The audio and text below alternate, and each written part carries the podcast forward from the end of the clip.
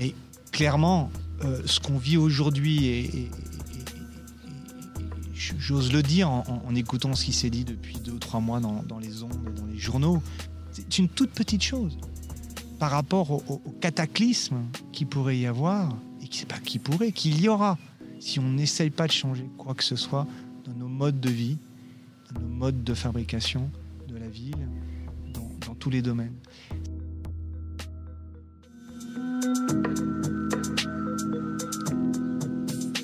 Bonjour et bienvenue dans ce septième épisode de Demain Matin. Demain Matin est un podcast, mais également de la vidéo, pour parler de l'avenir de nos villes, de notre planète et de nos sociétés. Si vous aimez entendre parler d'urbanisme, si vous aimez entendre parler de transition écologique, alors vous êtes au bon endroit. Et si euh, d'aventure euh, l'envie vous prenait de nous soutenir, n'hésitez pas à le faire en vous abonnant à la chaîne YouTube, en vous abonnant sur votre plateforme de podcast préférée euh, ou tout simplement en nous rejoignant sur les réseaux sociaux. Ce soir, je suis particulièrement heureux de retrouver Cyril Tretou qui nous reçoit dans un cadre extrêmement privilégié euh, un toit terrasse d'exception, niché dans le 10e arrondissement de Paris. Nous sommes euh, au siège de l'ANMA, agence Nicolas Michelin, et associé, associé dont tu fais partie. Euh, Cyril, bonjour, comment vas-tu? Bah, Écoute, merci, je suis content de te recevoir. je vais bien, bah, je vais comme un, architecte qui reprend pied dans son agence. Voilà, je le dis. J'ai posé les pieds euh, ce matin à Paris, après deux mois et demi de confinement, début de déconfinement. Euh, je suis vraiment dans une euh, situation très étonnante. Peut-être que ça va nourrir notre discussion. franchement, voilà, la ville, la métropole, se balader, prendre le TGV, c'est presque des choses que j'avais oubliées. pas tout à fait, parce qu'on a réussi à mettre Anma euh, en, mode télétravail forcé, euh, qui est une situation euh, évidemment compliquée.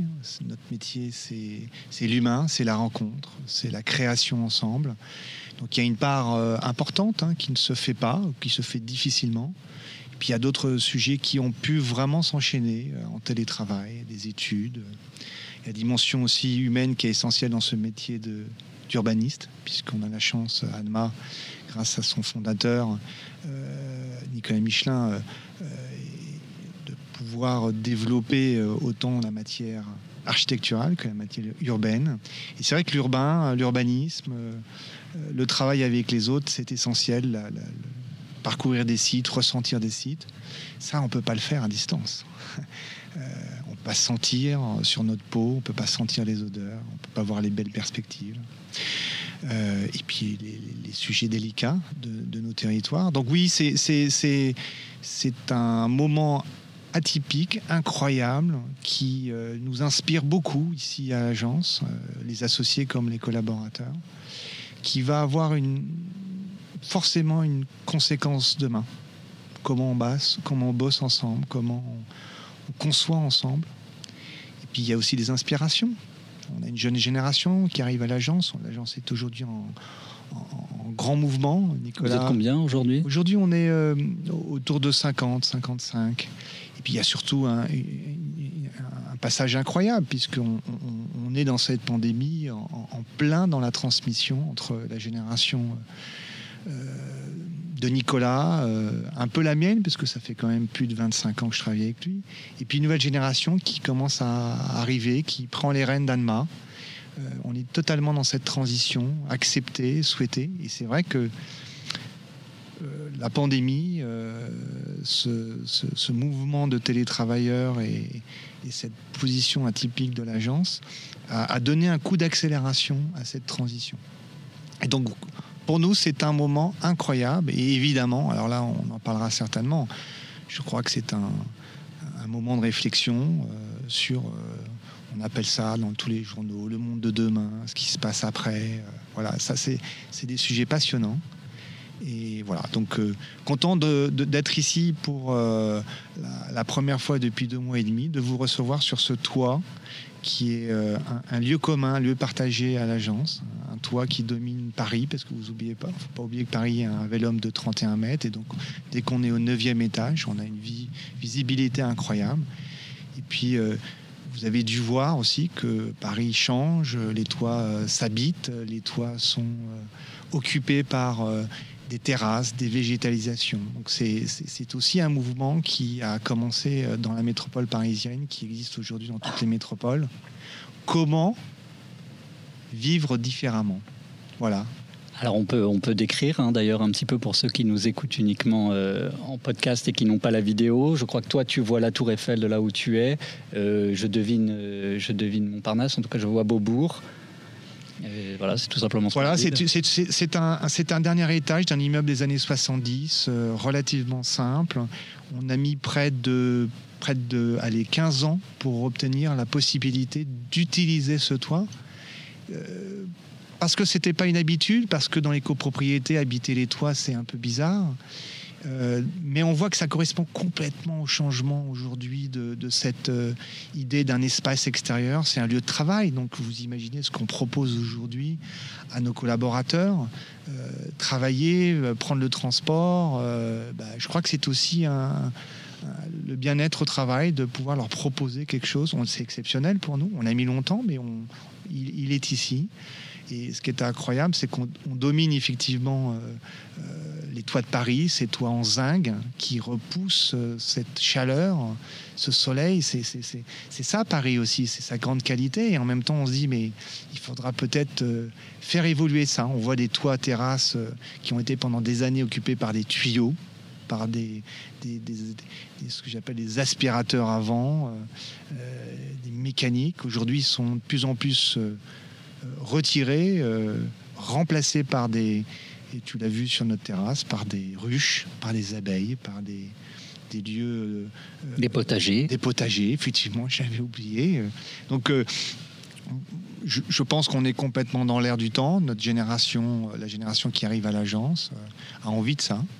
Et on voit que ça ne se limite pas à nous, ça se limite de, notre terrasse. On voit les terrasses des voisins. Certains n'ont même pas déposé des permis pour obtenir leur terrasse. Donc on voit que non, mais c'est permis. La ville de Paris permet. C'est très intéressant. Moi-même, j'habite un, un, immeuble des années 30, un des premiers immeubles en béton.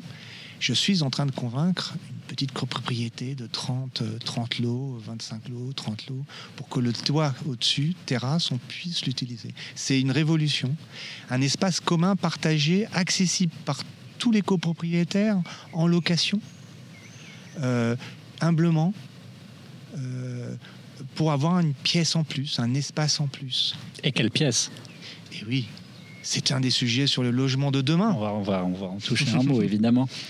mais avant ça, on a plein de sujets à aborder ensemble, Cyril. Il paraît. Ce soir, ouais. comme tu sais. le premier, parce que, euh, comme on se le disait, la transition écologique, il euh, n'y a pas d'illusion à se faire, ça va être euh, l'alpha et l'oméga de tout ce qui est euh, urbanisme et architecture, même pas pour les 10 ans à venir, mais probablement pour les 150 ans à venir. et il y a deux manières d'aborder le sujet. Il y a la question qui est urgente de réduire les émissions de gaz à effet de serre, et ça, on pourrait faire des émissions entières là-dessus, sur les matériaux, la thermique, l'énergie, les mobilités, etc mais aussi tout un autre aspect sur lequel j'aurais bien aimé t'entendre, qui est l'adaptation à ce climat qui change. Parce que construire, quand on est architecte, c'est construire dans un environnement donné, dans un climat donné, et on sait qu'aujourd'hui, cet environnement change euh, partout où, qu'on se trouve, cet environnement change à vitesse grand V. Euh, et je pense notamment à, à tous les sujets littoraux, à, à tous ces territoires littoraux. Ah oui. Euh, on a évoqué ensemble euh, les réflexions que tu, tu mènes à, à Saint-Nazaire, qui fait, qui fait euh, face à la montée des eaux. à la submersion marine. parce que c'est pas que la question des, des, eaux qui montent, parce que la question aujourd'hui, c'est le risque à tout niveau je, voudrais vraiment euh, insister sur, d'une part, c'est un travail commun. euh, à l'agence. Et, c'est important de dire, c'est pas c'est pas moi Cyril Trétou, mais c'est bien une réflexion aujourd'hui d'une génération qui se pose des questions différemment, avec effectivement euh, des risques qui sont, et on est en plein dedans, qui ne sont pas que naturels, qui sont de notre nature.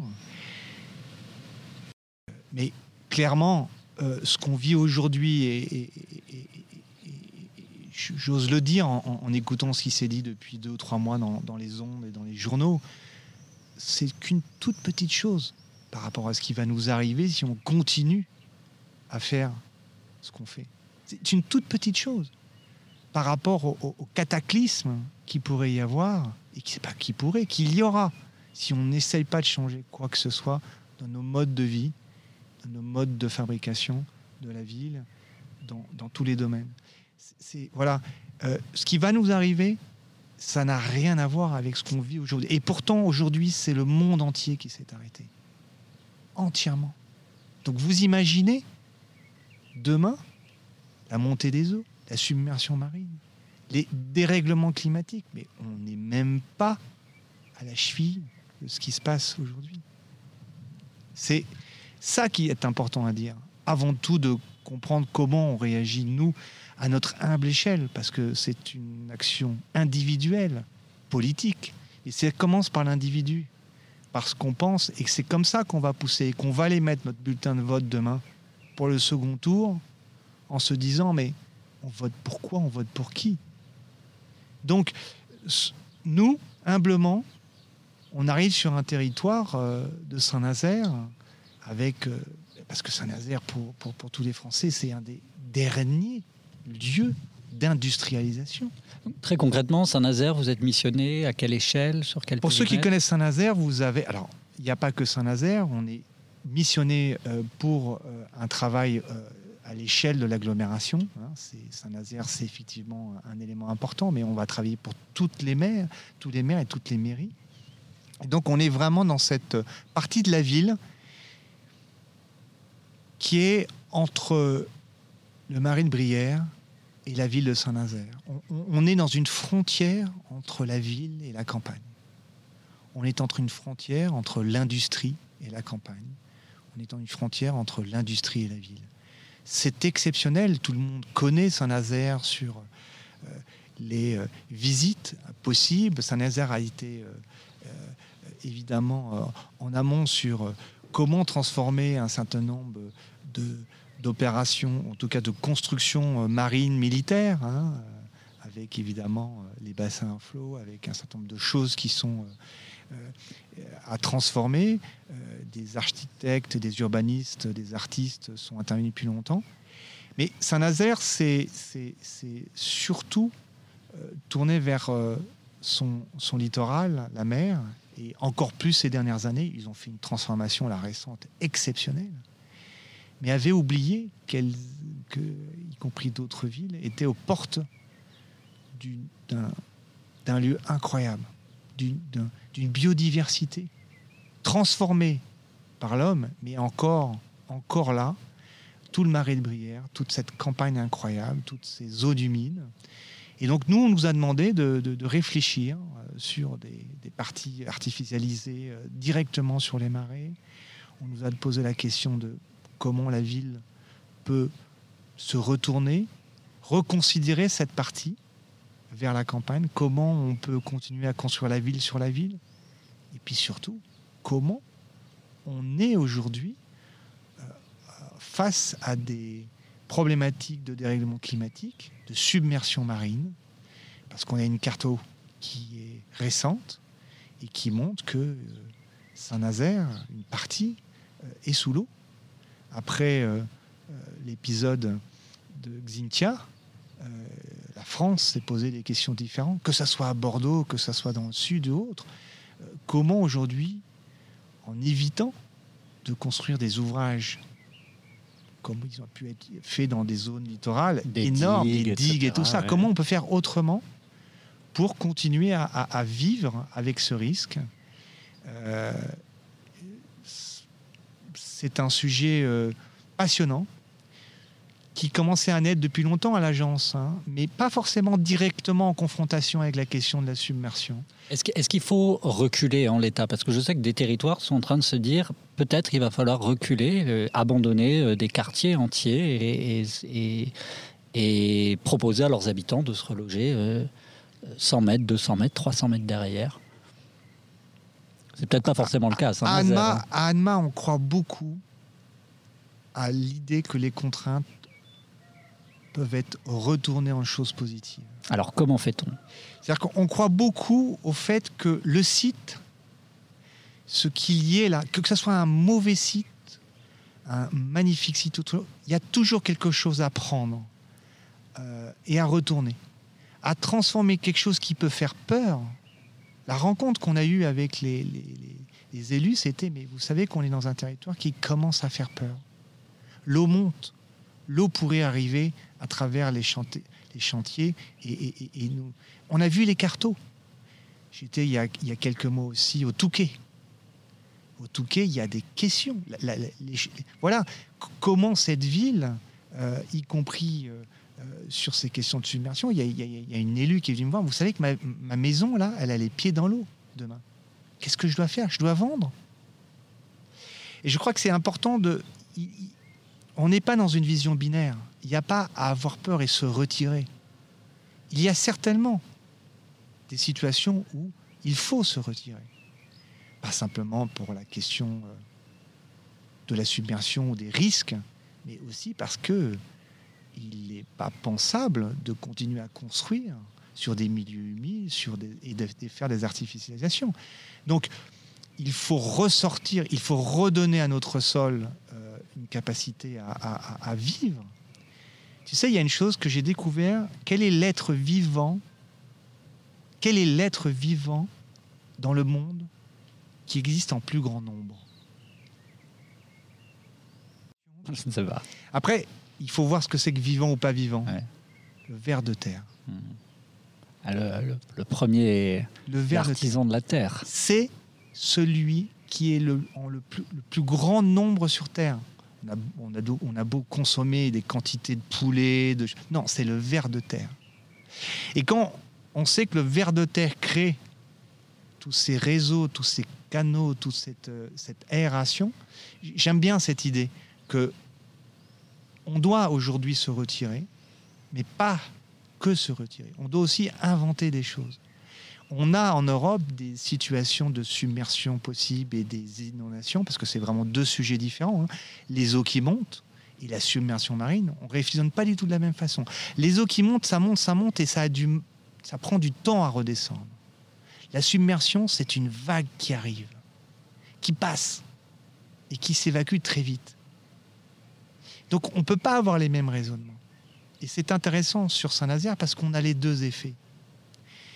Et donc, notre idée, humblement, encore une fois, c'est accompagné par des, bons, des très bons, sur l'eau, sur la question de la gestion des eaux, sur la question de la biodiversité, sur la question... L'État nous accompagne, les, directions euh, qui aujourd'hui instruisent les permis, donnent des règlements, on doit discuter avec eux. Et ils sont à l'écoute. Ils savent que ce qui est un des grands principes d'ANMA, euh, conçu par Nicolas il y a très longtemps, c'est le projet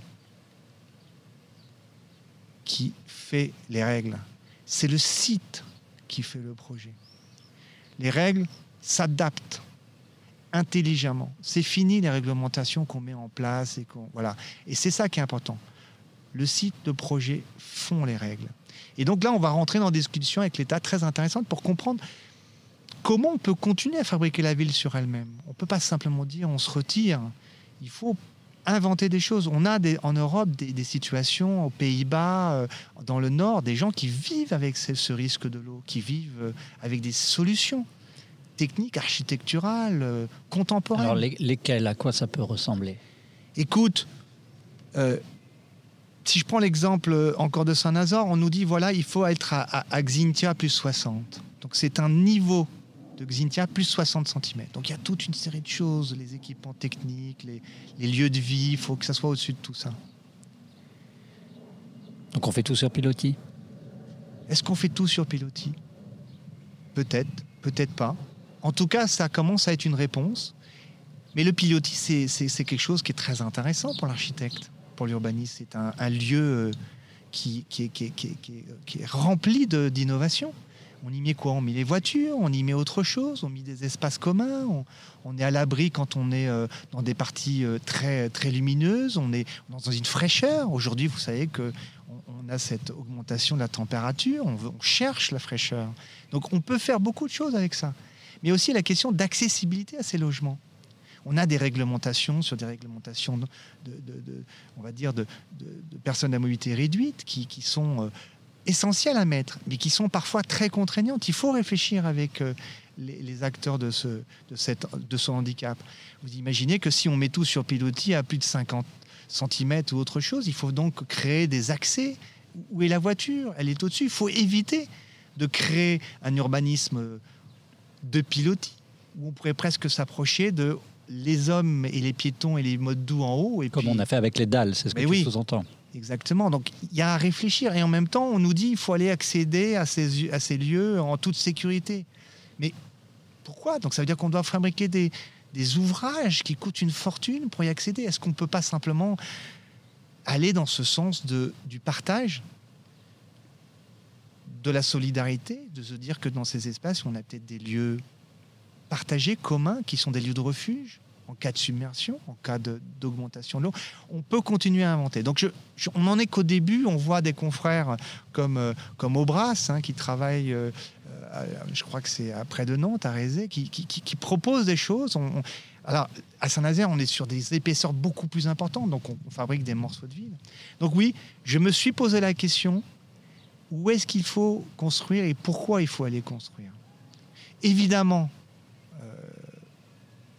ne peut pas faire les grands plans d'urbanisme d'avant. À Saint-Nazaire, trois grandes générations se sont croisées et, ont inventé des choses sur ce territoire. Aujourd'hui, on ressort ces plans, on dit mais en quoi ils étaient attachés au territoire? Magnifique, des choses incroyables avec des confrères très très bons. Mais ils ont oublié une chose que, que Bruno Latour dit. Il parle de Gaïa. Cette terre, c'est plus, on n'est plus dans, on est avec. comment on, va aujourd'hui concevoir euh, notre urbanisme? Comment on va concevoir nos bâtiments, comme tu le dis, adaptés, en regardant tout simplement ce qu'il y a sous nos pieds? Ah, débat, je fais un lien, arrête-moi si Arrête-moi si c'est ou pas toi qui le porte euh, au sein de l'agence ou si je suis hors sujet complètement. Mais je fais le lien avec la proposition urbaine que vous aviez formulée il y a quelques années sur euh, les Jalles à Bordeaux, au nord de Bordeaux. Ça te parle ce, Jalère, La Jalère La Jalère. Bien sûr, bien sûr. C'est, c'est, ça a été euh, là aussi un, des, des, sujets précurseurs que, Nicolas a mené. et, à, l'agence, on a, on a c'est ça qui est intéressant. On a des vrais débats. Hein. Je, côtoie Nicolas depuis plus de 25 ans, donc euh, je suis venu à l'agence euh, pour euh, monter et conforter la dimension urbaine de l'agence. Donc on en parle beaucoup. Et, ça a été un vrai sujet sur la Jalère. C'était voilà, cette question du lieu humide. le projet qui a été présenté par Anma est, pour nous un projet fondateur de cette question-là. Euh, milieu humide, où est-ce qu'il faut s'installer, les traces du passé, euh, ce qui a été remblayé, ce qu'on doit bouger, ce qu'on ne peut pas bouger. Euh, et en même temps, c'est un lieu exceptionnellement stratégique avec le tram qui arrive. Donc, est-ce qu'on le laisse, comme certains pourraient le, dire, le décrire actuellement à Bordeaux, en disant faut planter Mais on ne fait pas une ville en ne plantant que des forêts et des jardins. On ne fait pas la ville. Je crois que c'est important qu'on ne n'oppose pas la question économique et la question écologique. C'est extrêmement important. Euh, on doit faire avec. Mais c'est vrai qu'on se pose des questions et on en parlera. J'entends aujourd'hui que les métropoles euh, sont décriées. Il va pas falloir opposer la métropole à la campagne où la question métropolitaine et les questions économiques et d'efficacité de la métropole à la problématique de l'écologie Voilà, c'est extrêmement important. Pour revenir sur le dossier de Bordeaux, avec un, maire, euh, un ancien maire qui euh, avait une vision euh, incroyablement prospective, connaissant, connaisseur de son territoire incroyable. Hein. Tu pouvais pas lui, dire quelque chose de travers. Il connaissait ses dossiers par cœur. Voilà. Demain, la Jalère, c'est une vraie question parce que il y a un débat et c'est pour l'instant un débat un peu, euh, comme je le dis, entre euh, l'écologie euh, punitive, presque, et la nécessité de continuer à fabriquer la ville en respectant le sol, en respectant un certain nombre de choses. on sait faire et on doit collectivement le faire parce que c'est ça aussi qui est. Bordeaux, c'est l'urbanisme négocié, c'est la façon dont on a essayé euh, là aussi de rebondir sur l'expérience euh, de, Nantes avec euh, Nicolas et moi, on était avec avec Sanchimetov il, y a, plus d'une quinzaine d'années sur ces questions de comment faire la ville ensemble. Non, non, mais parlons-en tout de suite du coup, parce que pour que nos auditeurs comprennent, Anma porte, fait évidemment son travail euh, de concepteur, d'architecte, d'urbaniste, mais pour caractéristique de s'intéresser beaucoup à la méthode, au processus, euh, à, vraiment décortiquer les rouages par lesquels la ville se transforme, s'étend, se crée, se génère. Euh, aucun terme ne correspond vraiment bien à, comment la ville fonctionne.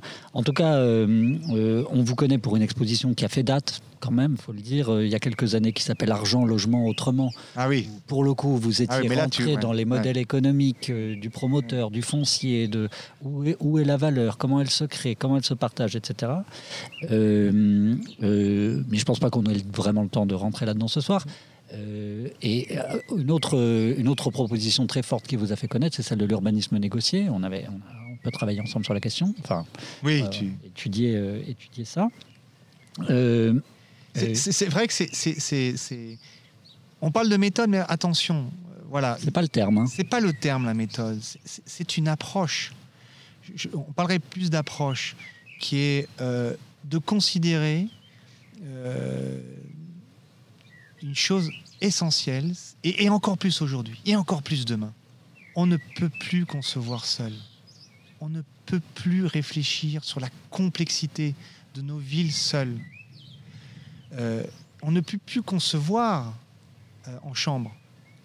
Et, l'idée, là, ça a été dès le départ de montrer que la question du privé et la question du public, la question de l'intérêt collectif et l'intérêt individuel, privé, financière et, l'intérêt général, tout ceci euh, n'est pas à opposer, mais à mettre autour de la même table. Et donc c'est vraiment une approche euh, pas évidente. Il faut comprendre qu'on a conçu des milliers des milliers de mètres carrés, des, centaines d'hectares de projets dans des logiques de, binôme. Le maire, l'architecte, l'architecte, l'aménageur, l'aménageur, le maire. Avec quelques réunions, mais simplement, voilà.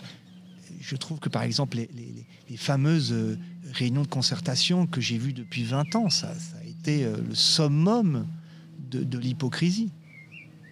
C'est en train de changer, on le voit, c'est 5, 10, un peu moins 5 ans, on voit des choses qui sont complètement différentes. On voit des, concertations numériques avec des capacités. On le fait, nous, à Ormesson, dans une ville, euh, j'appellerais, c'est pas du tout péjoratif, mais très installée, avec, euh, avec des petites maisons. Euh, euh, 90% de maisons individuelles. Où, Ormesson? Ormesson est à deux pas de, Saint-Maur, c'est en région parisienne, c'est entre Saint-Maur et, et, en brie On est...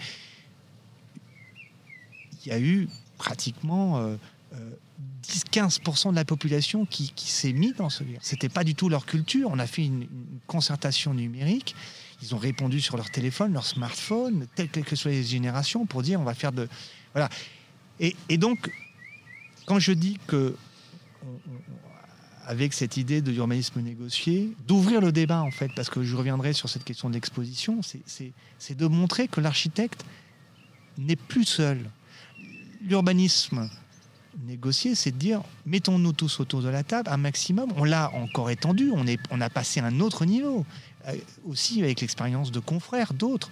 La, parole de l'habitant, la parole des associations, au cœur du projet, doit arriver aussi beaucoup plus en amont.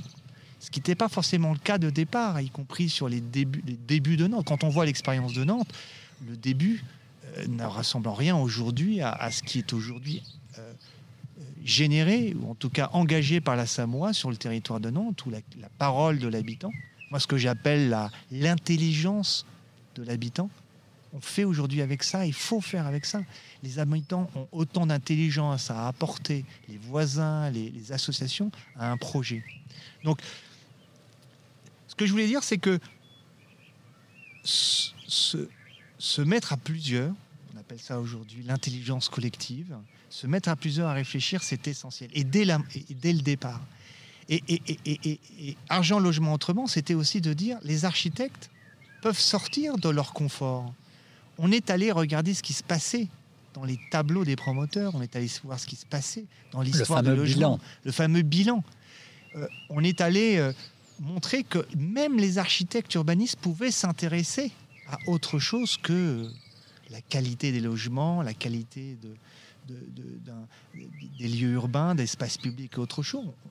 Mettre nos mains dans ces bilans, je, voilà, c'était important de montrer que il faut sortir de son confort et aller vers des inconnus parfois qui sont, et, tu le sais, sur, le, sur, sur l'exposition de Argent Logement Autrement, on, a pris des, on a pris de beaux scuds. surtout des promoteurs. Alors que effectivement, c'est une leçon euh, cruciale qui est euh, que si tu, si tu ne réinjectes pas de, de l'intelligence dans, le, dans la maîtrise d'ouvrage, finalement ça revient à dire ça, enfin en tout cas chez... Partout partout, chez l'investisseur, chez la maîtrise d'ouvrage, etc. Et, chez l'architecte et, ses partenaires. Pourquoi pas Soyons humbles, encore une en fois. En tout cas, que les argentiers, les fameux argentiers qu'on imagine, qu'on fantasme beaucoup, ont leur logique, leurs intérêts. Que si tu ne les comprends pas, tu ne peux pas améliorer la ville derrière. Mais oui. Et, pour te dire, jusqu'à ce que une grande enseigne nationale un grand numéro 2, 3 euh, de cette enseigne nationale, un jour est venu me voir en me disant Mais je comprends pas, vous les architectes, pourquoi vous vous intéressez pas simplement à l'architecture? À ce que vous faites? Écoute bien. Je suis tombé de ma chaise. Je dit Mais je leur ai dit Mais, mais intéressez-vous, intéressez-vous, pardon, intéressez-vous à l'architecture. Moi, vous faites des, allez-y, faites des expositions, regardez, mettez les mains dans le combi de ce que c'est que cette question de la taille des logements et autre chose. Je pense que vous, c'est essentiel que vous-même aussi vous preniez notre matière et vous la faites. Nous, c'est ce qu'on a fait. Faites la même chose. Je rêve que des promoteurs se mettent ensemble pour faire une exposition d'architecture, d'urbanisme, et que ça soit eux qui l'expliquent qui, le mettent en débat. Parce que la pandémie d'aujourd'hui, elle nous interroge sur ces modèles économiques, sur ce qu'on a fabriqué ensemble. Encore une fois, il ne faut pas dire qu'il y a des bons et des méchants. Les gentils. Qu'est-ce qu'on a fabriqué aujourd'hui? Combien de logements aujourd'hui ont d'espace extérieur? Combien de logements ont des balcons? Parce qu'on est en train de réduire la surface des logements parce qu'on est en train d'aller dans le sens inverse de peut-être ce qui nous arrive et ce dont on doit imaginer demain pour un meilleur confort. moi, Cyril, tu as parlé de l'irruption du citoyen, de l'habitant dans le projet architectural ou dans le projet urbain. Tu as aussi parlé de la question du logement. Euh, sur ces deux sujets-là, je me demandais quelque chose. Je me demandais, est-ce qu'on a raté une marche? Quelque part. Où a été l'erreur Qu'est-ce qu'on qu'on a? Pourquoi on en est là? Euh, C'est une question gigantesque que tu poses parce que je, crois que on ne doit pas toujours euh, faire une croix sur ce qui ce qu'on a fait et, évidemment on a des interrogations je pense qu'il faut aussi là regarder en se disant qu'est-ce qu'on peut mieux faire? Pas jeter tout. Qu'est-ce qu'on peut mieux faire et qu'est-ce qu'on peut mieux faire ensemble? Alors prenons les sujets, euh, prenons les sujets les uns derrière les autres. Par exemple sur la sur la question de la de la concertation que, que tu soulevais. moi, en tant qu'observateur, je ne peux pas m'empêcher de, voir que ça fait quelques années que ça devient un réel sujet de crispation. La ville, l'urbain, Notre-Dame-des-Landes, la plaine à Marseille, la forêt de Romainville, Europa City, les JO. Euh, soudainement, c'est là, dans le débat euh, public national, euh, un quartier, un aéroport, un centre commercial. Est-ce que y a est-ce qu'on ne peut plus faire sans le citoyen? Est-ce qu'on a pu faire déjà par le passé sans le citoyen? Est-ce que quelque chose est en train de changer? Pourquoi? Et surtout, comment on fait demain pour, pour l'associer réellement? Est-ce qu'il y a eu déni de démocratie par le passé? Est-ce que aujourd'hui on a des outils pour euh, réassocier euh, on, a des outils et surtout c'est en train d'être fait. Je, pense vraiment, et ça c'est très important. Je, j'écoutais là, euh, sans le nommer, un, grand architecte français qui a été très dur avec les, urbanistes. Je l'ai entendu. Et j'ai trouvé ça inadmissible. Inadmissible. Cet homme-là n'a certainement plus le temps de regarder ce qui se fait. Il a raison. Il a raison sur certains sujets, mais on est en train de prendre à, une génération et plusieurs des, approches du territoire. Euh, il parlait d'ateliers, mais ça fait longtemps qu'on parle d'ateliers. Et les derniers ateliers de, plusieurs confrères, on est dans cette approche en disant, mais comment on fait venir, comment très en amont on travaille avec l'intelligence des habitants?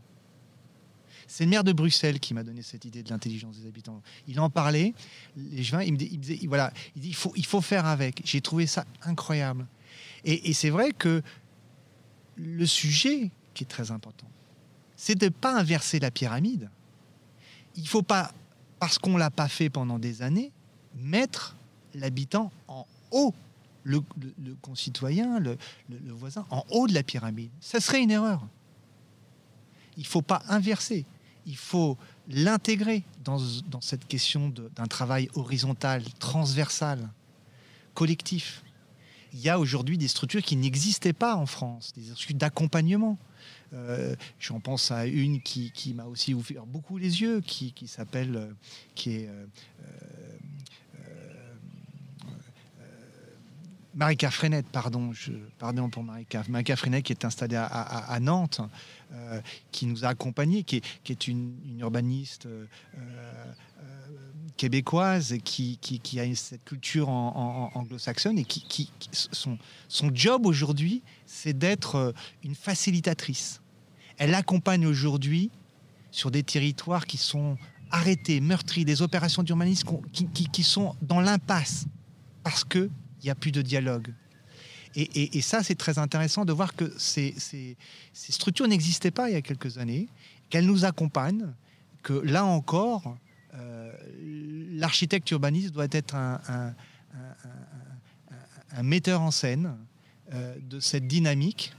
Euh, donc il y a, là des choses qui existent, il faut les renforcer, il faut éviter l'inversion de la pyramide et, continuer à, s'améliorer dans ce, dialogue horizontal. Après, il y a des, des professionnels. Voilà. On ne fait pas dix ans parce que c'est entre 6 et 10 ans nos métiers. On ne fait pas 10 ans de métier.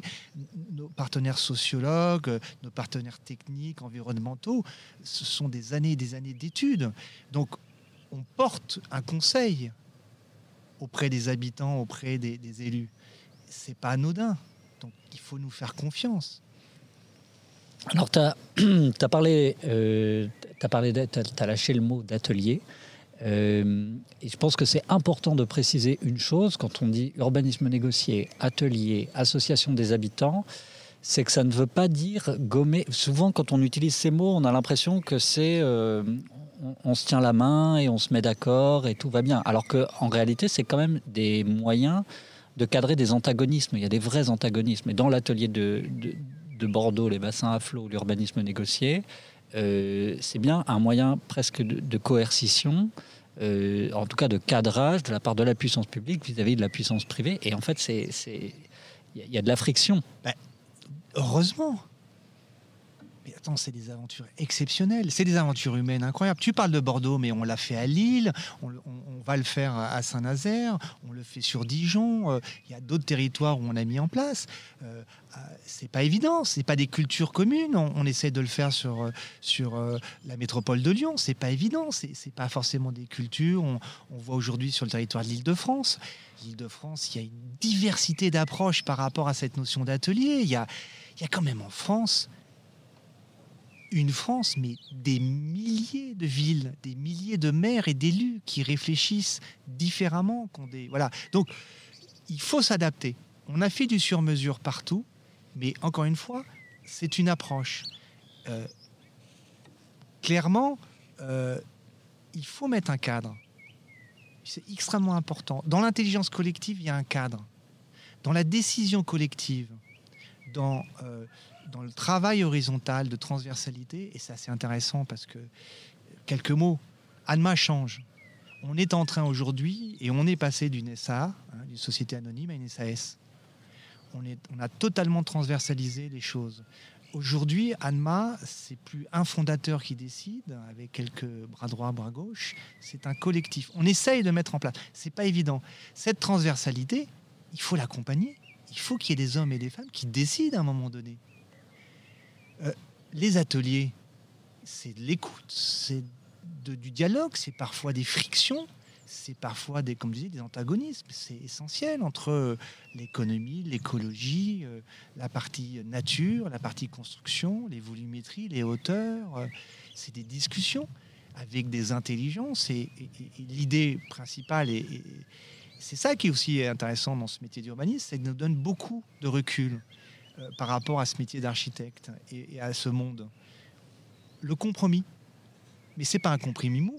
C'est pas évident en France, hein, le compromis. Tu sais, c'est on est des, sanguins, quoi. C'est beaucoup plus dans le Nord. Euh, il faut aller dans ce sens-là. Euh, c'est pas le consensus mou, c'est un vrai compromis porté par tous. Parce que la grande qualité de ces ateliers, même si on a des frictions, même si on n'est pas d'accord, c'est la fabrication de la culture commune.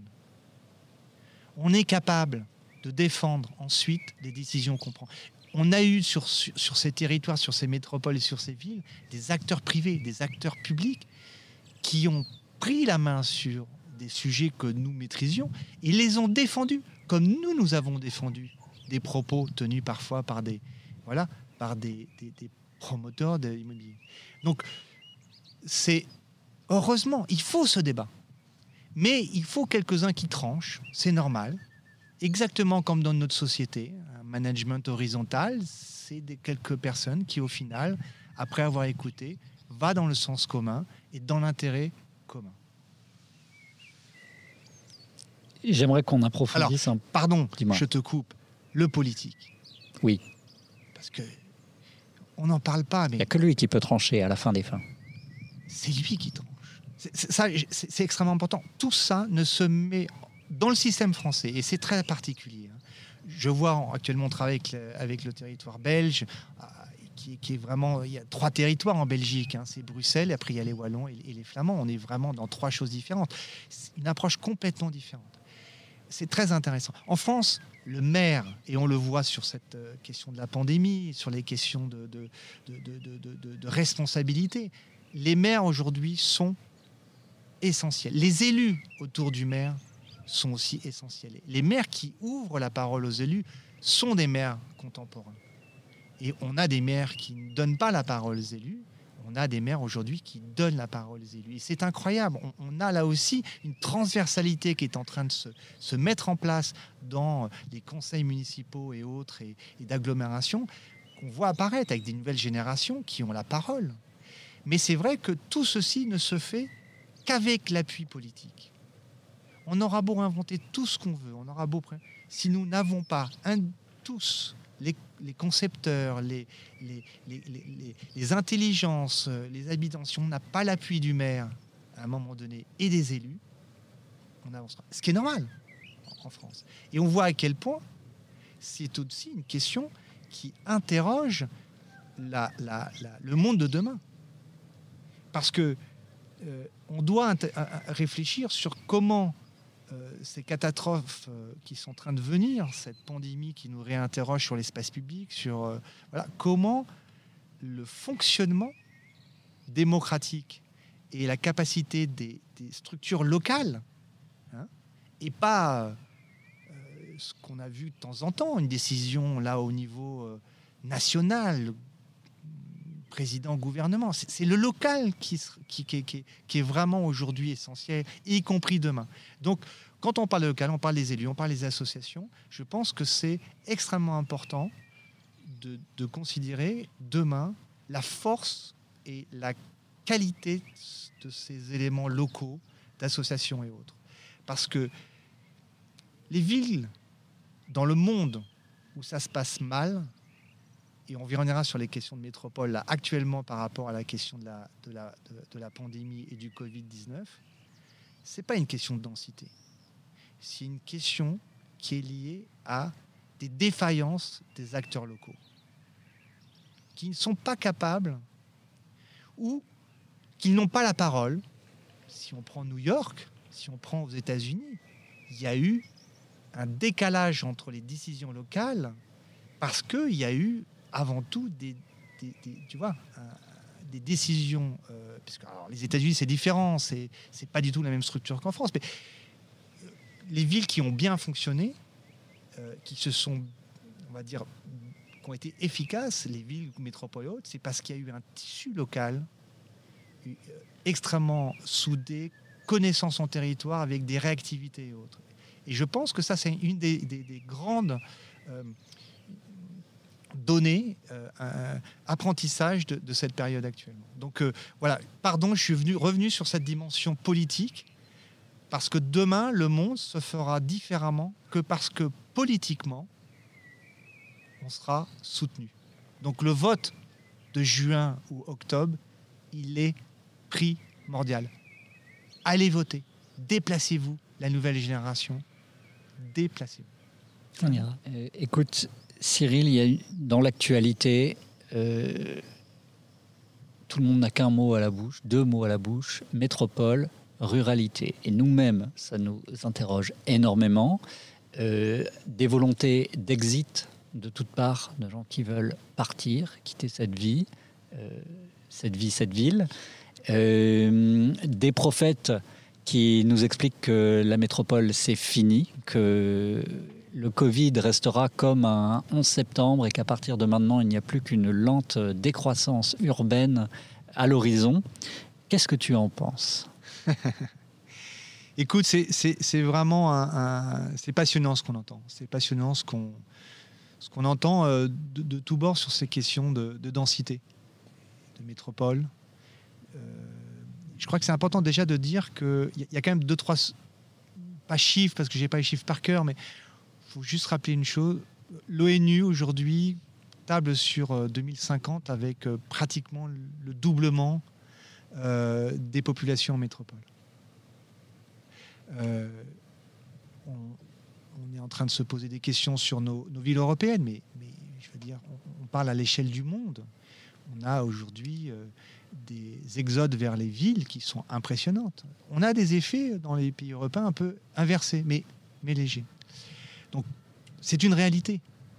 Euh, et, les centres économiques sont, sont là ça a toujours été. Euh, les lieux des villes de port se sont agrandis, euh, les villes de commerce, voilà. et puis il y a une question importante, c'est que on, a cette question de l'écologie, la question de, de, faire demain autrement, parce qu'on va se prendre une, une vague dans tous les sens du terme. Je veux dire, euh, et donc, euh, on est en train de se dire, mais la ruralité, euh, chacun sa maison, son jardin de 300 mètres carrés, on va de nouveau se retrouver avec une artificialisation du sol, avec des, centaines de, maisons monopolies sur le territoire français et européen. Non, j'y crois pas. Je crois que. Et, puis, c'est inimaginable. Il va y avoir certainement un mouvement après cette pandémie. Il va y avoir des gens qui vont penser différemment et qui vont prendre. Mais euh, je crois que la métropole a des atouts. Aujourd'hui, c'est une cible idéale, mais la métropole a des atouts. La métropole, c'est une concentration, c'est une capacité à accéder à pied, en vélo, rapidement à tous les services. Vous voulez faire ça à la campagne? Avec la topographie Avec les distances? Donc la métropole, elle a des atouts sur des, efficacités, sur des, structures, euh, euh, j'allais dire, vierges, sur euh, des... Les hôpitaux, les grands hôpitaux sont dans les métropoles, il y a une efficacité. Pour la pandémie, c'est ces hôpitaux qui ont répondu présent. on n'a pas fait le choix de la densité par hasard dans l'histoire de l'humanité. Non, mais je crois que ce qui est important de dire, c'est que la métropole doit être réinterrogée sur la densité, sur la question de la nature en ville, sur la question des qualités de ce qu'on procure aux habitants. Comment faire qu'on a un confort? Comment faire qu'on c'est agréable de vivre en ville et en métropole? Comme on peut le découvrir pour certains euh, qui vont euh, euh, effectivement se confiner à la campagne Surtout qu'en plus, euh, les moyens aujourd'hui technologiques, hein, c'est-à-dire que le coût de la distance, de la connexion à distance est de plus en plus faible, donc ça pousse encore plus. Euh, mais euh, je crois qu'il y a des métiers qui ne se télétravaillent pas. tout ne se télétravaille pas. On a 3% en France de télétravailleurs. Et là, je crois qu'on est monté à 12%. C'est ridicule. On ne va pas changer. Donc il y a besoin d'avoir un accès à des transports et autres. Par contre, on peut questionner cette métropole. Questionner la métropole sur ce qu'on peut mieux faire. Les espaces publics, la dimension des espaces publics, euh, cette qualité de, procurer à chacun un espace qui est autre que celui qu'il a chez lui. Ces logements qui sont tout petits, il faut être capable d'aller dehors pour aller. Donc cet espace public, il faut le concevoir de façon différente. Les dimensions de trottoir. Mais en même temps, les métropoles, Paris, Lyon, Bordeaux, ont des villes des rues étroites. Je veux dire, on va pas les changer ces rues, on va continuer. Donc il faut comprendre comment on invente des choses différentes. Je parle des villes européennes, mais on tout à l'heure du Caire. Je veux dire, quand vous décollez du Caire et vous voyez les nouveaux quartiers du Caire, c'est comme un grand gâteau, chocolat. Vous passez une lame de couteau pour découper euh, le gâteau en plusieurs morceaux, c'est l'épaisseur des rues de ces quartiers-là. On va pas les voilà. Donc on doit changer notre façon de faire, certainement pour des nouveaux quartiers. Et encore, les nouveaux quartiers, il y en a pas forcément énormément. Mais surtout se reposer des questions qui ne sont pas forcément des questions que simplement de dimension d'espace, mais qui sont aussi des dimensions sociales. Je disais tout à l'heure que la question du, tissu social, du tissu associatif, du tissu local, euh, euh, politique était essentiel. Être capacité, cette capacité d'agir très vite auprès de ceux qui ont des difficultés, parce que c'est ça qui a été montré aujourd'hui dans la pandémie, c'est l'écart entre les riches et les pauvres.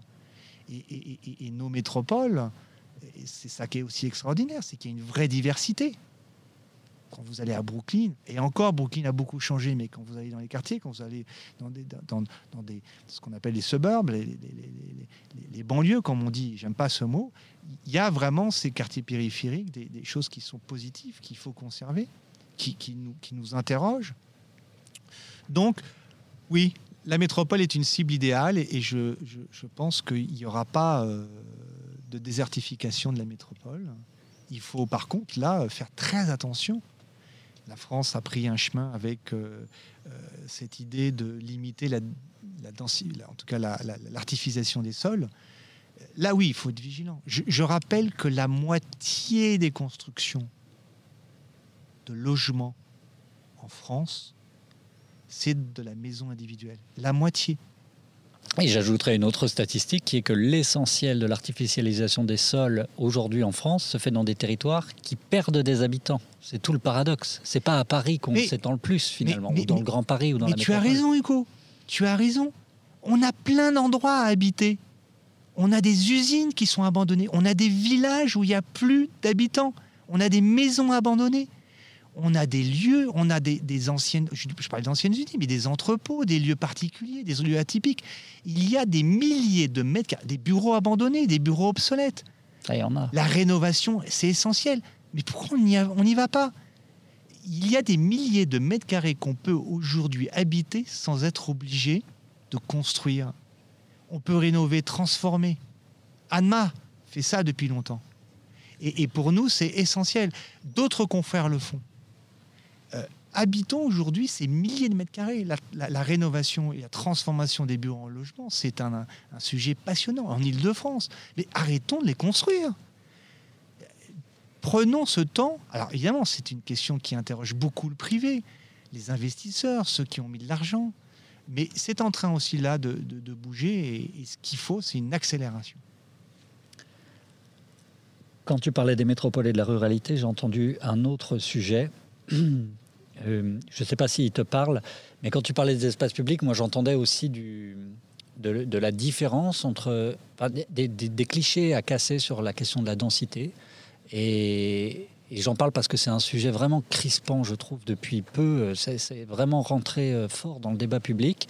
Mais de la différence entre la densité réelle d'un quartier et de la densité euh, subie, en quelque sorte. Tu vois ce que je veux dire? Mm. Quand tu parlais du dimensionnement des espaces publics, etc., c'est étonnant de voir comment certains quartiers, euh, on, peut se dire qu'ils sont extrêmement denses, alors qu'en fait, ils sont beaucoup moins denses qu'une rue parisienne ou qu'un grand boulevard. Euh. C'est ça, je pense que c'est un point. il faut être pédagogue autour de cette question de densité. Il faut être en capacité aujourd'hui de d'aller au-delà des, des, images euh, qu'on a euh, inscrites dans la tête de tous. Euh. il faut être très pédagogue. La densité, c'est pas la même quand on interroge un, un, Nantais, un, un un, Rémois, un Parisien, un, Lyonnais. On ne parle pas du tout de la même chose. Hein. On parle de questions de, hauteur, mais de densification, de largeur de rue et autres.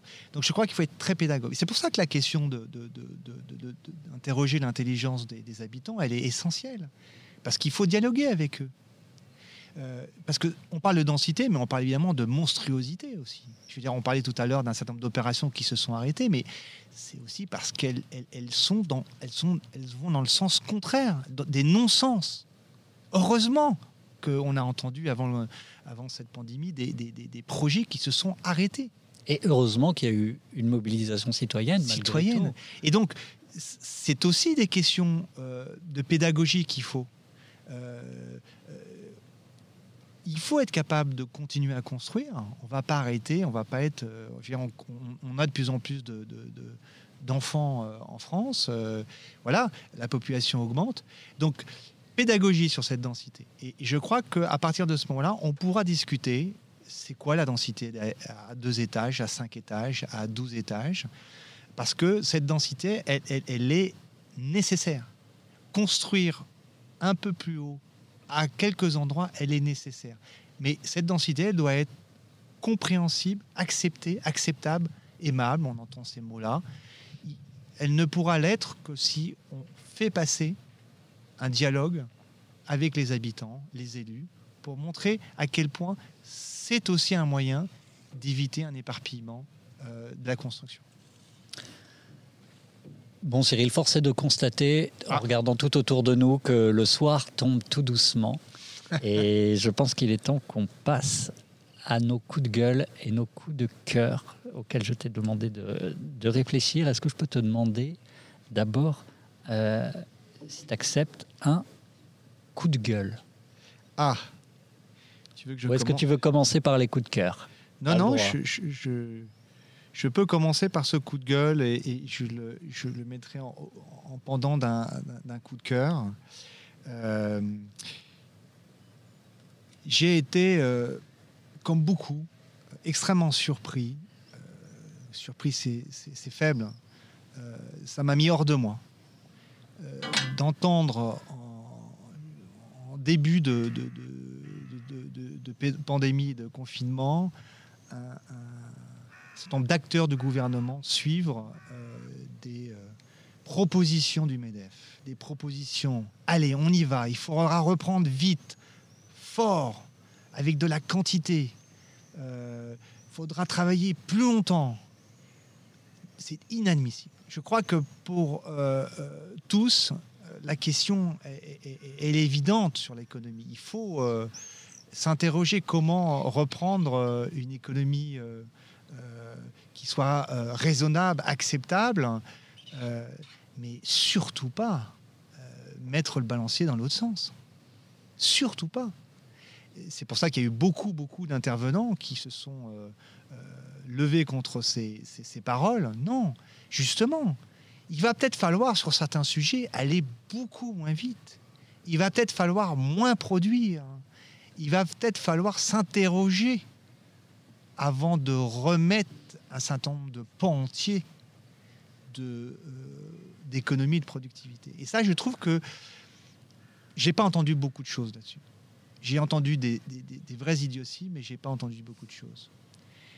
Et en même temps, euh, je voudrais mettre un, petit peu en, parallèle la, parole euh, euh, de Bruno Latour, qui est intervenu très en amont.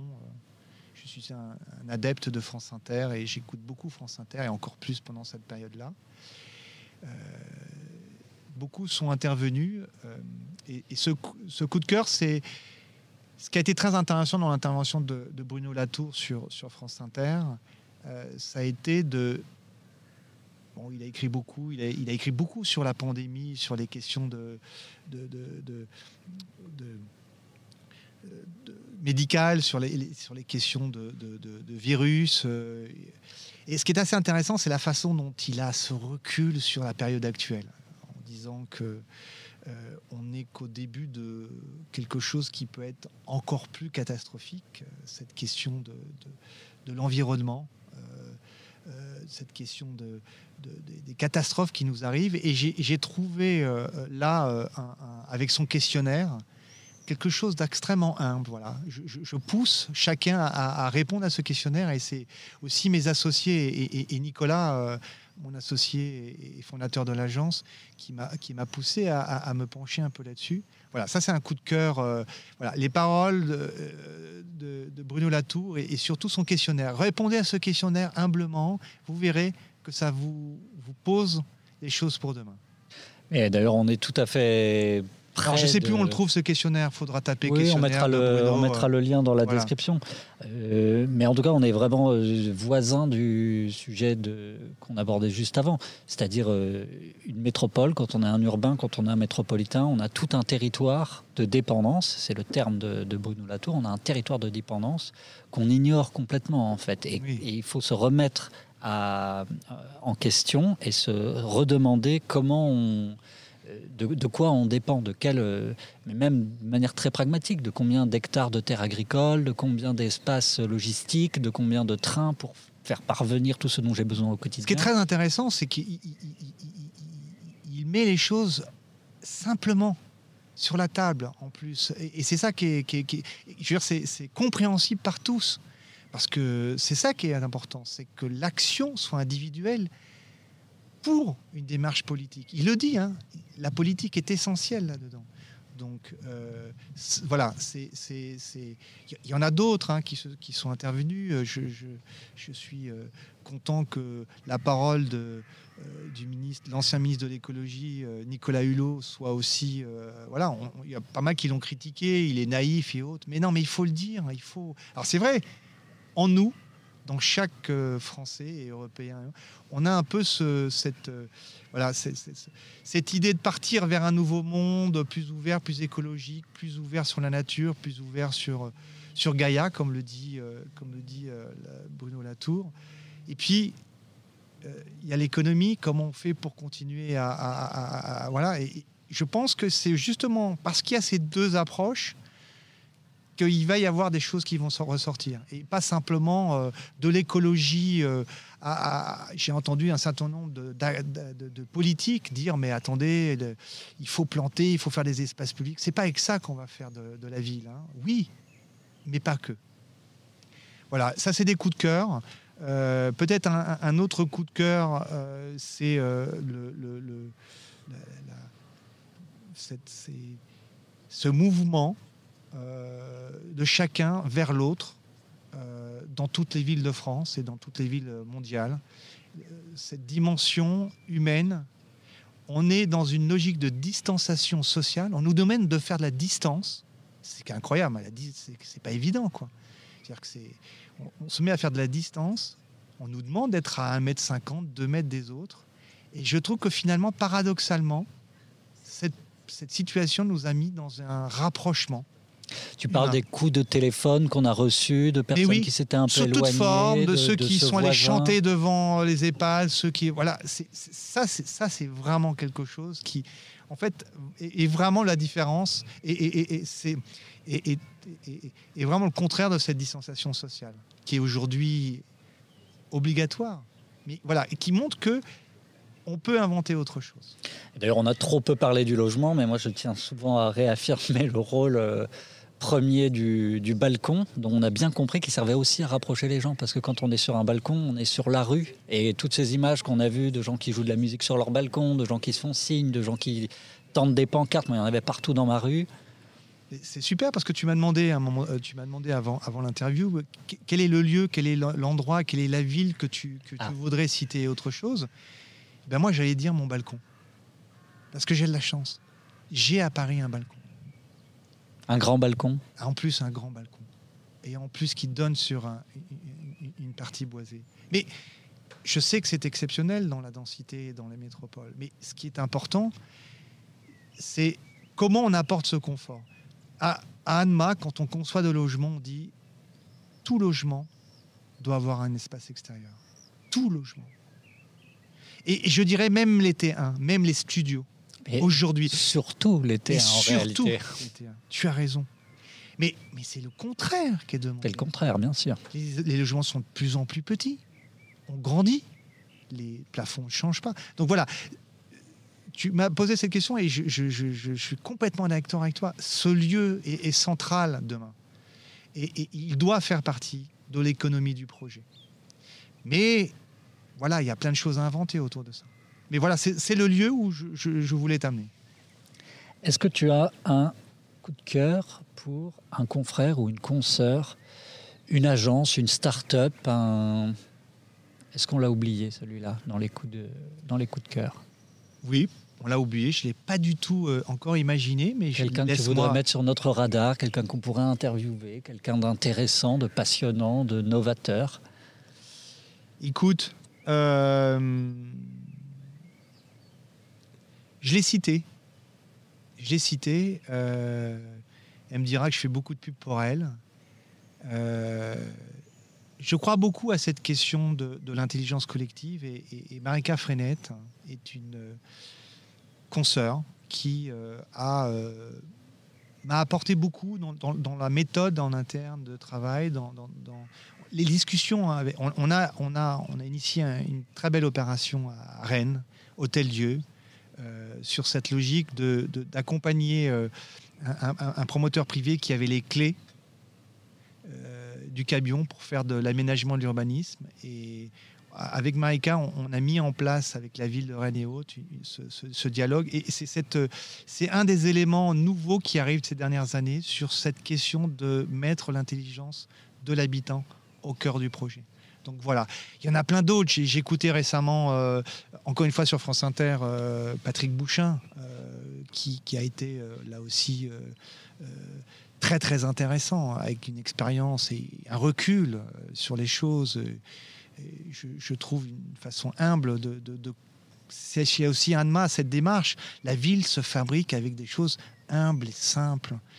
Euh, oui, il faut quelques belles euh, ouvrages et quelque chose, quelques éléments un peu phares, mais la, fabrication de la ville, c'est la fabrication avec de l'architecture ordinaire. Et je crois que Patrick euh, a été, y compris dans sa façon de travailler, sur les matériaux, sur l'écoute, il, le disait, l'écoute de, l'autre.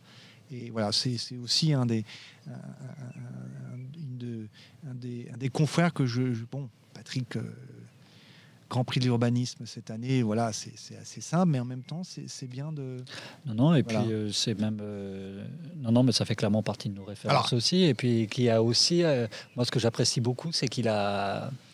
j'ai l'impression qu'il a, une, il a une forte filiation dans l'urbanisme français, qu'il y a beaucoup, beaucoup de, de, jeunes archis et jeunes urbains qui se revendiquent de sa filiation. Oui, et c'est très bien. Bien sûr, bien sûr, bien sûr, tout à fait. C'est même essentiel parce que, comme euh, Alexandre Chemetov, qui a été aussi très, très euh, en amont sur cette idée de travailler ensemble, hein, sur l'île de Nantes, il a monté avec la Samoa cette, cette idée d'atelier. Euh, avec Nicolas, on dit souvent qu'Alexandre, euh, on partage beaucoup de choses avec lui euh, sur cette question du déjà là. Hein, c'est la matière. Aujourd'hui, il faut faire avec ça. C'est essentiel. Et quand on dit qu'il faut aller euh, occuper les lieux qui sont déjà là pour habiter, bah, c'est aussi un vrai sujet arrêtons de, produire euh, ailleurs que dans les lieux où c'est déjà, il y a déjà une histoire. C'est tellement compliqué de, créer un génie du lieu. Il faut aller dans ceux qui sont déjà là, même si il a été abandonné sur des territoires. Creil, est une ville incroyablement remplie de, lieux incroyables. Habiter Creil, demain il faut habiter ces usines qui ont été abandonnées, ces lieux, en faire des éléments symboliques et pas en faire un lieu euh, abandonné et autres. Ou tout rasé. Ça pourrait être la, ah, la tentation de beaucoup à Creil. Surtout pas, surtout pas, surtout pas, surtout pas. Bon, Cyril, euh, on va pas tarder à se quitter. Euh, peut-être comme dernier mot, comme nous sommes fin mai, tout début juin, et que tout le monde commence à essayer d'imaginer un semblant de vacances pour juillet et août, que si, euh, si on nous le permet, euh, on s'apprête à, à, prendre la route, sans doute pas très loin compte tenu du contexte, où est-ce qu'on peut découvrir, voir de nos yeux et toucher de nos mains euh, des réalisations ANMA, du quartier des architectures? Voilà Qu'est-ce que tu nous conseilles Oui, en tout oui, cas, oui, oui. Alors, Anma a une chance incroyable, c'est qu'on nous a fait confiance dans beaucoup, beaucoup de territoires en France. On est peut-être les plus régionaux des Parisiens, puisque plus de 80% de notre, travail se fait en région. C'est une, chose incroyable. Hein. Euh, la France, l'Europe a, une situation géographique, euh, sociale incroyable. Il faut, faut, se redire ça par rapport à d'autres métropoles. On est dans des... Voilà. Donc, oui, il va falloir voyager en France cet été et peut-être en Europe, mais il y a tellement de sujets à découvrir. C'est voilà, et, on est gâté, on est vraiment très gâté par rapport à d'autres territoires, y compris euh, des, territoires occidentaux euh, de l'autre côté de, l'océan. Euh, Adma a, accompagné des, élus, des, villes dans. Parlons de Lille, Parlons de Lille, tout simplement, d'un quartier qui s'appelle euh, Arras Europe, dans lequel euh, la question de la nature en ville a été euh, travaillée avec un paysagiste malheureusement décédé, Pascal Cribier, où cette échelle de la densité, de la nature en ville, qui a été réintroduite dans un, dans un secteur qui était occupé par des bars. On a essayé d'éviter d'en casser d'autres. Voilà, je, trouve qu'il y a plus de 15 architectes qui se sont qui ont plus, plus que ça, une vingtaine d'architectes qui ont travaillé. Voilà, c'est que, les Lillois que les, que les, que, les, que, les Parisiens redécouvrent euh, ce territoire de Lille dans sa grande échelle et pourquoi pas euh, Arras Europe avec euh, la question de, la nature sur un équipement. On a construit on a mis en place des arbres sur un équipement, un équipement incroyable euh, euh, qui fait en même temps du spectacle et du sport. Donc, je trouve que c'est intéressant. Il y a des échelles aussi.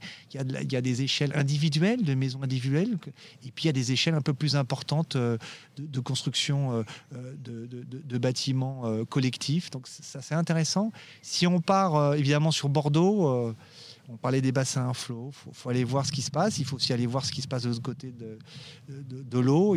Voilà, c'est intéressant. C'est des échelles importantes. On aime, on n'aime pas. En tout cas, il y a eu euh, là à Bordeaux, grâce à l'impulsion de, l'ancien maire, euh, que la France est capable de construire des quartiers plus rapidement que ce qu'on fait. Aujourd'hui, on sait sur 10-12 ans, ça, on a construit ce paradis en 4-5 ans. Il y a certainement des choses encore à faire de, sur les espaces publics, encore mieux et autres. Voilà, il y a des, en termes de bâtiments, à Paris, passer, à, passer voir un bâtiment euh, à la cité universitaire. On a conçu un bâtiment euh, pour la région euh, assez atypique, complètement incroyable, totalement autonome, avec ce qu'on appelle une centrale à eau. On produit l'énergie de l'année pour des logements étudiants grâce à l'eau grâce au fait de chauffer des grandes bonbonnes d'eau. C'est la première fois qu'on fait ça en France, en extérieur comme ça. Je, dis toujours, c'est une expérience qui nous a été permise par la région. C'est un peu comme les premiers ordinateurs, vous savez, qui occupaient une maison complète. On est au début de ça. Demain, ça sera des piles à hydrogène qui prendront la place d'un euh, placard et qui, qui, pourront rendre autonomes des bâtiments et qu'on arrête de puiser sur euh, les sols et que le fossile disparaisse enfin définitivement. Le message est passé. Merci Cyril Trétou. À très bientôt et bonne reprise. Merci.